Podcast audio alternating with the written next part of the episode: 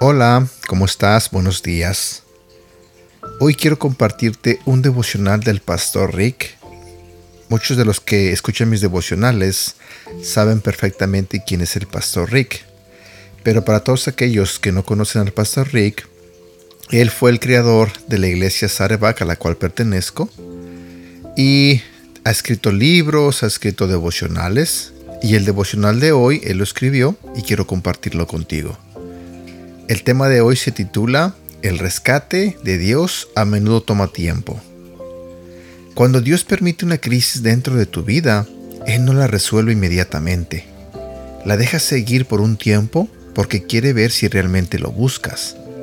Si Dios respondiera inmediatamente tus oraciones, tú empezarías a pensar que Dios es una gran máquina expendedora. Pones una oración y sale cualquier cosa que necesites.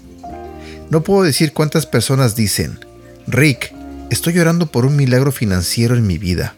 Estoy tan endeudado. Quisiera decirles, ¿estás endeudado sobrenaturalmente? La verdad es que no. Tú trabajaste duro en eso.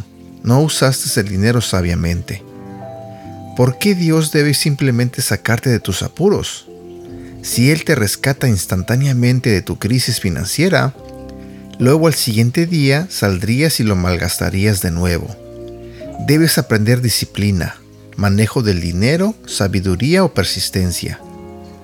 Dios no solo te rescata de la deuda en la que has caído, Él te ayuda a salir de la deuda, pero también quiere construir tu carácter.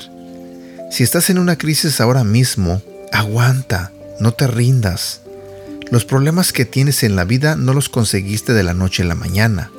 Pudiste haber trabajado por años metiéndote en este lío. Tienes muchos modelos arraigados, respuestas equivocadas, malos hábitos y formas incorrectas de responder que se han estado construyendo por años. Entonces, Dios no los eliminará todos a la vez. Esto es como pelar una cebolla. Él toma una capa a la vez.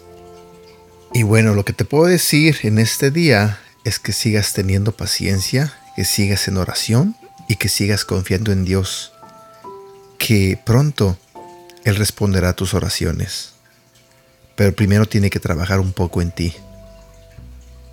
Así que sigamos orando, sigamos orando por todas esas peticiones, confiando en que Dios responderá pronto.